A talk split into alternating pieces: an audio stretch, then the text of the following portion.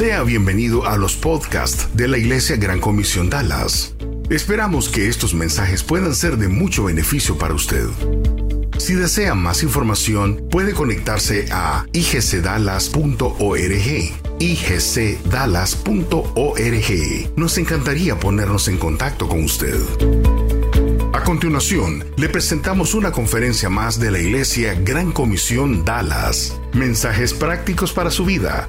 Una iglesia diferente. Solo quiero compartir un par de, bueno, una historia más que todo. Eh, va a ser un, par de minutos. Eh, saben que cuando empezó la, esta pandemia, eh, algunos locales, bueno, la mayoría de locales estuvieron cerrados, solo las, las tiendas esenciales estuvieron abiertas. Y, andando con mi esposa en una de esas ferreterías, eh, mirábamos a la gente, bueno, haciendo fila, haciendo, compras de, para la casa. Eh, eh, mesas, que, plantas, que un montón de cosas, ¿va? como que se pusieron a, hacer actualizaciones en su casa, como que estuvo de moda eso. Bueno, y hasta nosotros caímos en la, en la moda, en la onda. Eh, nos pusimos a, ahí en la casa, teníamos un mueble de, metal que se pone en el patio y ya estaba todo, la pintura había perdido, la, ya, ya estaba hasta oxidándose. Entonces decidimos comprar pintura y, nos pusimos a pintar y quedaron como nuevos. Así que eh, esa moda estuvo, bueno, yo no sé si sigue todavía, pero la gente se, se puso a hacer actualizaciones, a modificar, a, hacer mejorías en su casa. Pero yo no quiero hablarles de eso, yo quiero hablarles de hacer mejorías en tu vida, reformar unas reformas personales. ¿Te gustaría renovar tu vida? Claro que sí, cambiar algo en tu matrimonio, a sustituir algo que te está afectando de un modo u otro en tu relación, vaya, en tu familia o en el trabajo. ¿Quieres lograr una mejoría en cualquier área de tu vida? Claro que sí. esta historia, eh, te voy a contar una historia, es bien larga, pero la voy a hacer en cápsula, porque me dijeron ahí tener 10 minutos nomás. Entonces vamos a ir corriendo, casi corriendo. Entonces eh, es la historia acerca de la monarquía de Israel. Ustedes saben que cuando eh, Salomón murió, el reino de Israel se dividió en dos partes, el reino del norte, llamado Israel, y el reino del sur, Judá, está incluido eh, Jerusalén ahí. Pues había un rey ahí, en el, nos vamos a concentrar en el reino del sur, Judá. Había un rey, Josías, Josías que reinó aproximadamente 31 años. Y él trajo grandes reformas a la nación, ¿verdad? Que estaba, esa nación estaba en ese tiempo hundida en una crisis espiritual, una crisis moral. Se habían olvidado totalmente de Dios. Eh, había idolatría, mucha idolatría. Estaba inundada de idolatría, inmoralidad. Bueno, era todo un caos esa nación. A los ocho años, este Josías empezó a gobernar hasta la edad de 39 años. Fue un rey ejemplar, todo su reino. No hubo, hay un pasaje ahí en, el capítulo 23 de Segunda de Reyes, eh, versículo 25, creo que dice lo siguiente, dice que no hubo otro rey ante él que se convirtiese a jugar con todo su corazón, de toda su alma y de todas sus fuerzas, conforme a toda la ley de Moisés, ni después de él nació otro. Increíble. Entonces él hizo, empezó a hacer cambios y empezó con su vida en primer lugar. Hizo cambios en su vida personal, lo, y, lo cual lo llevó a animar a toda la nación a comprometerse para hacer actualizaciones también en su vida empezó a hacer cambios, quitar todo aquello que estaba llevando a la decadencia espiritual, empezó a corregir, ¿verdad? abolió radicalmente la idolatría, pero de, raíz. Eh, empezó a quitar todo un montón de muñecos que ponían y los quemó, los hizo polvo. E instituyó la celebración de la Pascua, o sea, esa celebración que el pueblo de Israel recordaba por la liberación de la esclavitud de Egipto. Entonces, llevó a la gente a recordar ese acontecimiento, llevó a la gente a adorar, a honrar al Señor, llevó a la gente a que quitara sus ojos de esos ídolos, de esa idolatría pagana y que los pusiera en el Señor, sus ojos en el Señor. Llevó al pueblo a tener una relación correcta con el Señor. Toda la nación experimentó una renovación espiritual. Ahora, ¿qué fue lo que le inspiró a este joven a hacer esos cambios. Entonces yo te quiero compartir un par de requisitos para hacer una reforma personal, para que puedas hacer cambios en tu vida. Entonces nos vamos a ir a Segunda de Reyes, capítulo 22 y capítulo 23. Esa historia está ahí. Les animo eh, ahí en casa, cuando en casa la lean y le pongan mucha atención. También pueden abocarse a eh, Segunda de Crónicas capítulo 34, que es el pasaje paralelo a eso. Bien, dice el versículo eh, primero, perdón, segundo del capítulo 22 de Segunda de Reyes. Dice lo siguiente, dice, hablando de Josías, él hizo lo que era agradable a los ojos del Señor y siguió el ejemplo de su antepasado David. No se apartó de lo que era correcto. Imagínense un niño de ocho años. Yo me imagino, bueno, e, este, este, este chavito heredó toda la maldad de su abuelo y de su papá, de Manasés y de Amón, los, los reyes que estuvieron antes. Todo lo heredó, todo lo malo heredó. Pero yo no sé cómo salió él, que quería ser agradable, hacer lo correcto. Me imagino que por el lado de su mamá. Eh, pues, su mamá se llamaba Yedida, no quiere, no, no, entiendan mal, no es que Yedida, se llamaba Yedida. Em, me imagino que ella lo inculcó al temor del Señor. También se sabe que este niño estuvo eh, eh, bajo tutelaje de los, de los sacerdotes y ancianos que también me imagino que le enseñaron el temor al Señor. ¿verdad? Entonces, em, este eh, me llama la atención que siguió el ejemplo de David, de David su padre, o sea, de su antecesor. Y, y ya sabemos quién era David, ¿verdad? David dice, era un hombre, lo dice la escritura, lo dice el Señor, conforme al corazón del Señor. Tenía una relación eh, bien cercana con el Señor. Él, ella, él, él, era de gran sensibilidad espiritual y de mucha sabiduría. Él, entonces este Josías estaba siguiendo el ejemplo del, del Señor. Porque, perdón, de David. David siempre, siempre andaba buscando al Señor. Todo el tiempo lo andaba buscando metía las, las de andar, como decimos, y buscaba al Señor. Le pasaba algo, buscaba al Señor. Entonces dice, me, imagino que Josías dijo, hey, eso es bueno hacerlo. Entonces el primer punto, el primer requisito para hacer una reforma personal, tenés que buscar al Señor. O sea, solito no lo puedes hacer. ¿verdad? Estamos claros ahí, buscar al Señor. ¿verdad? Dice, más bien David dice en uno de sus salmos, en Salmo 69, buscar a Dios y vivirá vuestro corazón. Buscar al Señor. Así que una renovación comienza con una experiencia individual, con una experiencia personal. Buscando al Señor, encontrándote con Él.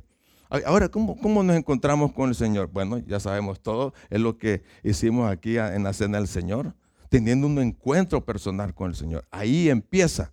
Tenés que poner tu confianza en el Señor, reconocer que hace más de dos mil años Jesús vino a este mundo a pagar por tus pecados y los míos, por toda la humanidad. Y una vez que dice la Escritura que creemos en Él, creemos que Él vino a morir en la cruz por nuestros pecados y se levantó entre los muertos, Él nos regala la vida eterna. ¿Y qué pasa?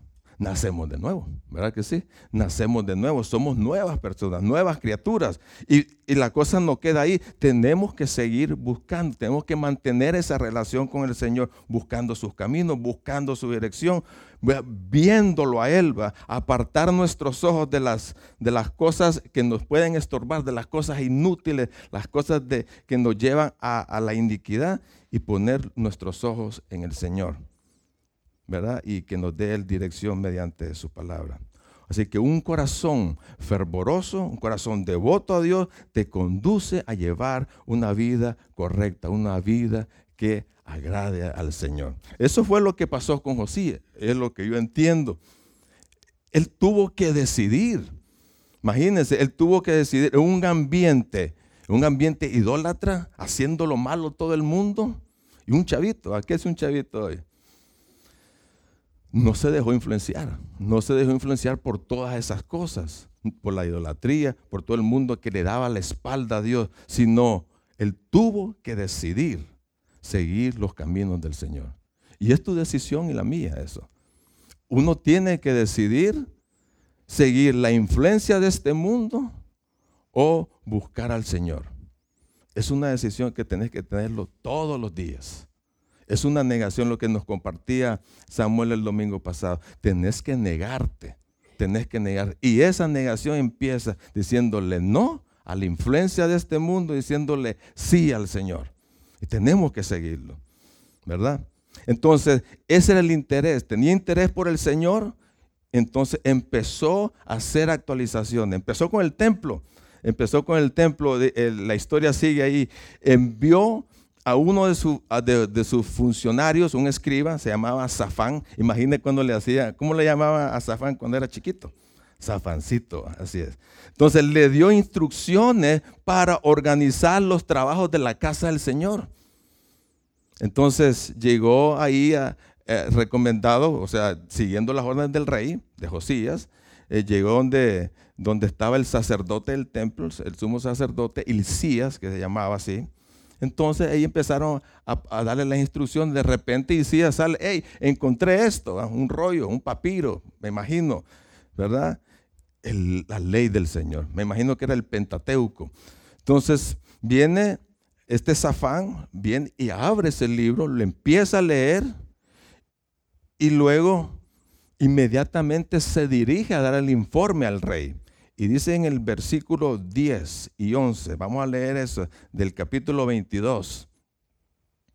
Dice, asimismo el escriba Safán declaró al rey, ya le había dado el informe de los trabajos, ¿verdad? Ahora le está diciendo lo siguiente, el sacerdote Elcía o Elcía me ha dado un libro y empezó a leérselo delante del rey. ¡Wow!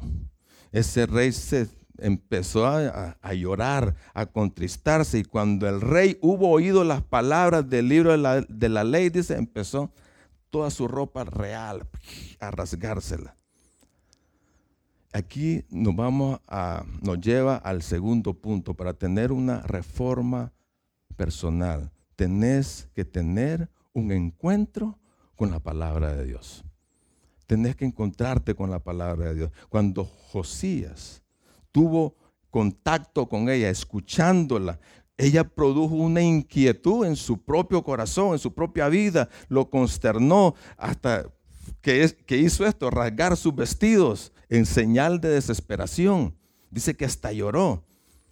Te voy a decir algo, no es suficiente tener una Biblia en casa o andarlo ahí en los dispositivos celulares si sus palabras no han penetrado en nuestro corazón. Puedes tener una biblioteca ahí en tu casa. Si, si no dejas que esas palabras penetren a tu corazón, oíme, hay que hacerlo, hay que hacerlo. Cuando penetran ahí en tu corazón, es porque has tenido un encuentro verdadero con Dios mismo. Ahora, la pregunta es, ¿qué es lo que produce nuestro encuentro con la palabra de Dios? ¿Qué es lo que produce en nuestra vida? Número uno, conocimiento del pecado. Nos dice lo que estamos así directamente en la cara, sin, sin ninguna sin, ninguna suavidad, nos dicen directamente, oye, estás haciendo mal. Así, así nos dice, estás haciendo mal. La amonestación del Señor es buena. ¿Sabías eso? Es buenísima porque Él quiere lo mejor para ustedes y para mí. No debemos de atrevernos, no debemos de, atrevernos ni de darle la espalda, de ignorarla. No nos conviene ignorar lo que el Señor nos está diciendo que estamos haciendo mal. En cambio, tenemos que ponerle mucha atención para que nos lleve a tener buenos resultados en nuestra vida. Dice Romanos 3:20, la ley sencillamente nos muestra los pecadores que somos.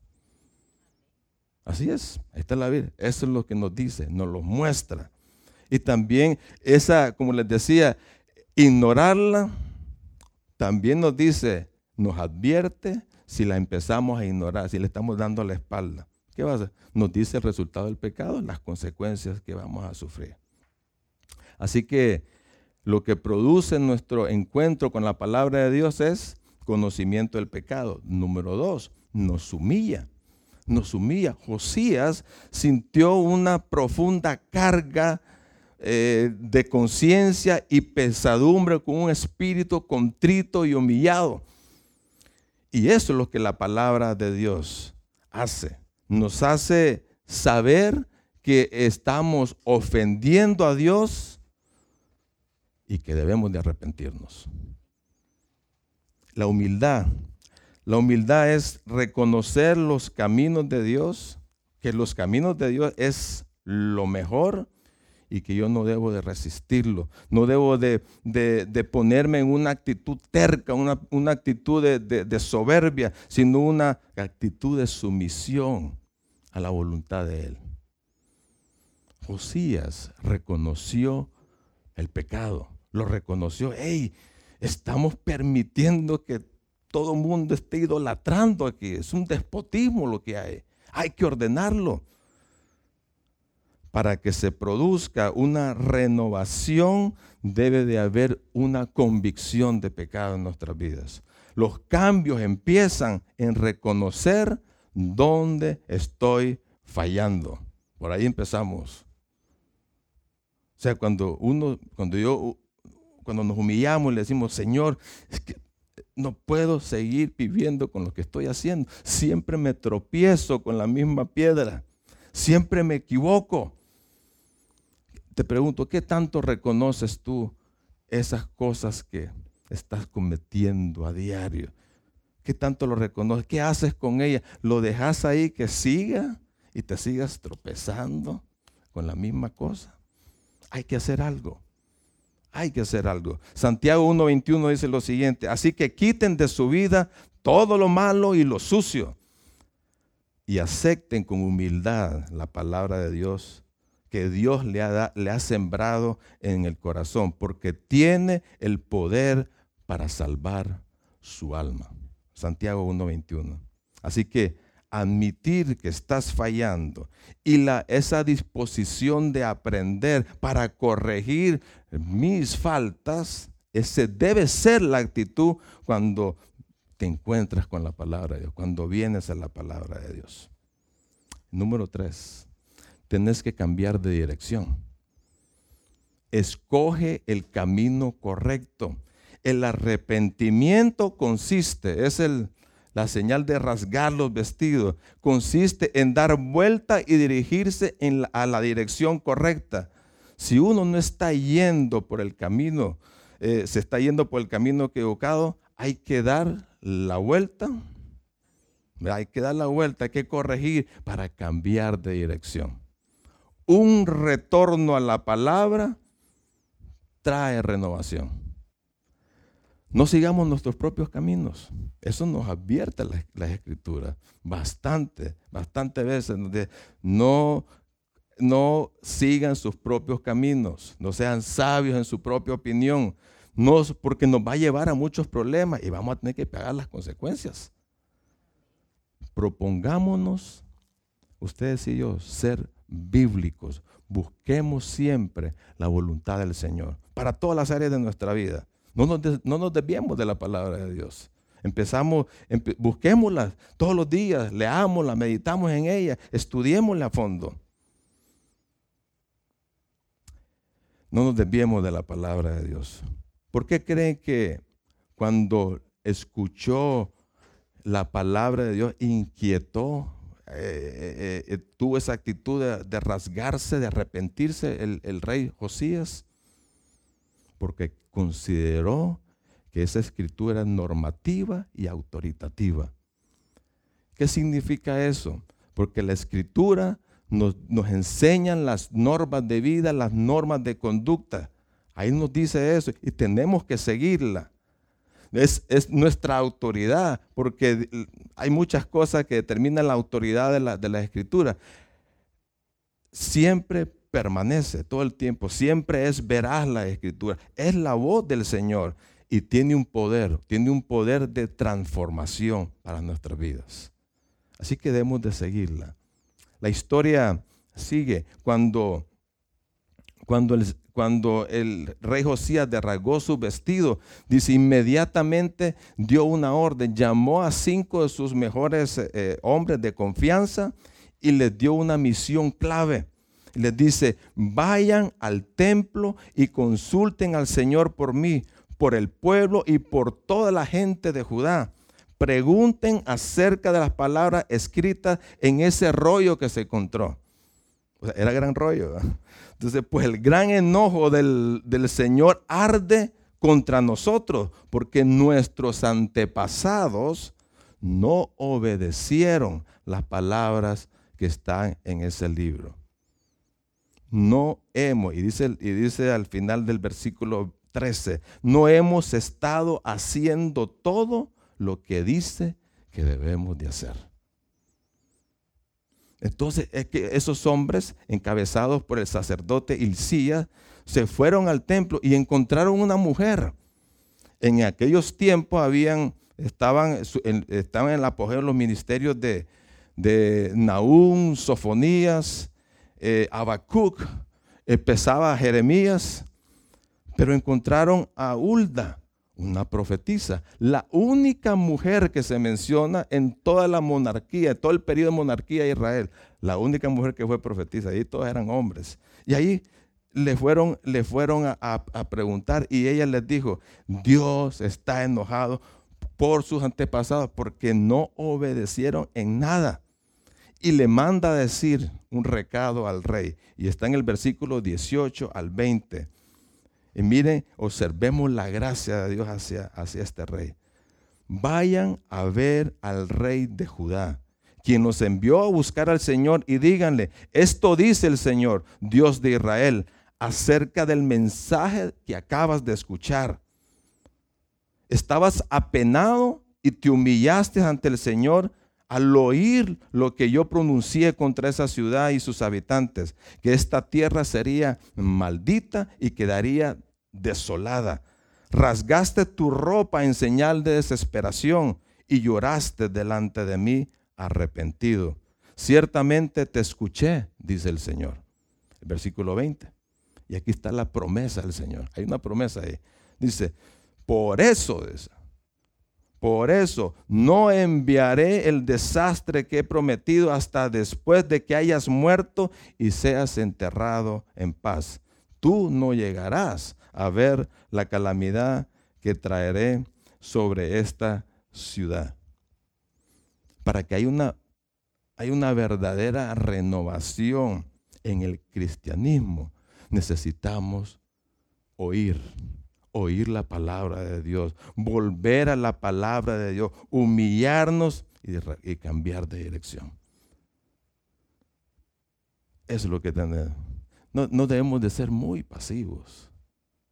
Debemos de buscar agradar al Señor. Y la historia sigue en el capítulo 23. Me, me gustaría hablar más de esto, pero me dijeron 10 minutos. ¿Cuánto llevo? Cinco. Bueno. Dice en el capítulo 23, el, eh, eh, el, rey manda, el, capítulo empieza, empieza, dando otra instrucción el rey. El rey estaba actuando. La palabra de Dios te hace actuar inmediatamente si te sometes a ella. Entonces, mire, manden, llamen a todos los líderes de, la ciudad, los, los, sacerdotes, todos los líderes religiosos y civiles, y me, y me llaman a todo el pueblo todos los moradores del pueblo ahí estaban. Y se levanta el rey con el, con el rollo, con el libro de la ley, y empezó a leerlo a toda la multitud.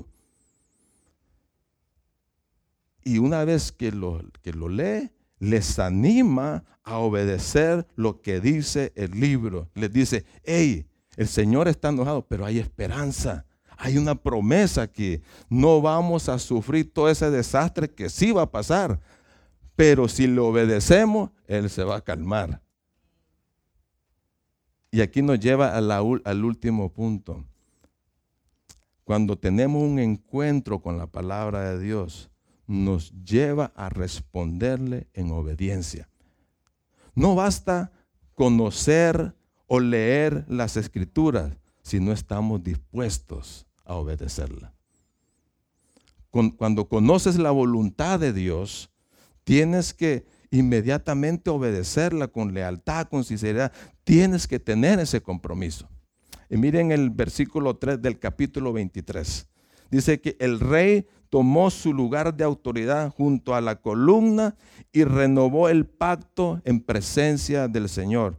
Se comprometió a obedecer al Señor cumpliendo sus mandatos, leyes y decretos con todo el corazón y con toda el alma. De esa manera confirmó todas las condiciones del pacto que estaban escritas en el rollo y toda la gente, oigan bien, toda la gente se comprometió con el pacto.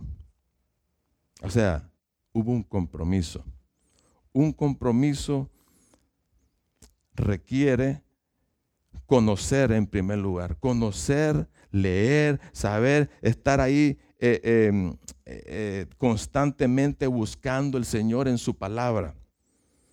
Y dice también las condiciones de ese compromiso. Tienes que amarlo exclusivamente a Él, dice, con toda tu corazón, con toda tu mente. No tenés que poner otras cosas u otras personas en el pedestal que le corresponde al Señor. Tenés que tenerlo ahí como el número uno. Y empieza a obedecer. La obediencia es como el Señor se agrada cuando le, le obedecemos. La obediencia te lleva a actuar, la obediencia trae reformas a tu vida. ¿Qué es lo que quieres cambiar en tu vida hoy? ¿Qué es lo que quieres? ¿Qué es lo que necesitas abolir, sacar de tu vida hoy? Esa es tu decisión. Esa es tu Yo quisiera, eh, quisiéramos un compromiso, invitarte a que hicieras un compromiso. La, la banda pueden venir y nos ponemos de pie y vamos a orar y pedirle al Señor y decirle, Señor, yo me comprometo a buscarte y encontrarme contigo en tu palabra. ¿Por qué no le dices eso en tu corazón? Yo me quiero comprometer contigo. Yo quiero buscarte. Yo quiero obedecer lo que dice la, tu palabra. Yo quiero quitar de raíz tantas cosas que yo tengo en mi vida, que me estorban, que me impiden a buscarte a ti. ¿Por qué no le dices eso? Tomar un par de, segundos para que le digas ahí en tu corazón al Señor y que te vas a comprometer con Él.